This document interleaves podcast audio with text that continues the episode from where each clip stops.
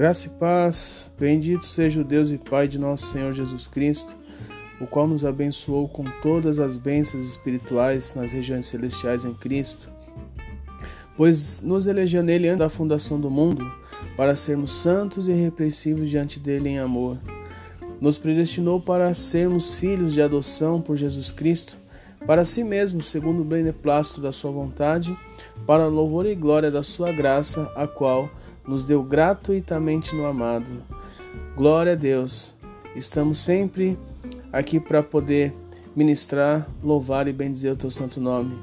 Receba a palavra pela fé no seu coração e eu tenho certeza que o Espírito Santo há de ministrar o seu espírito.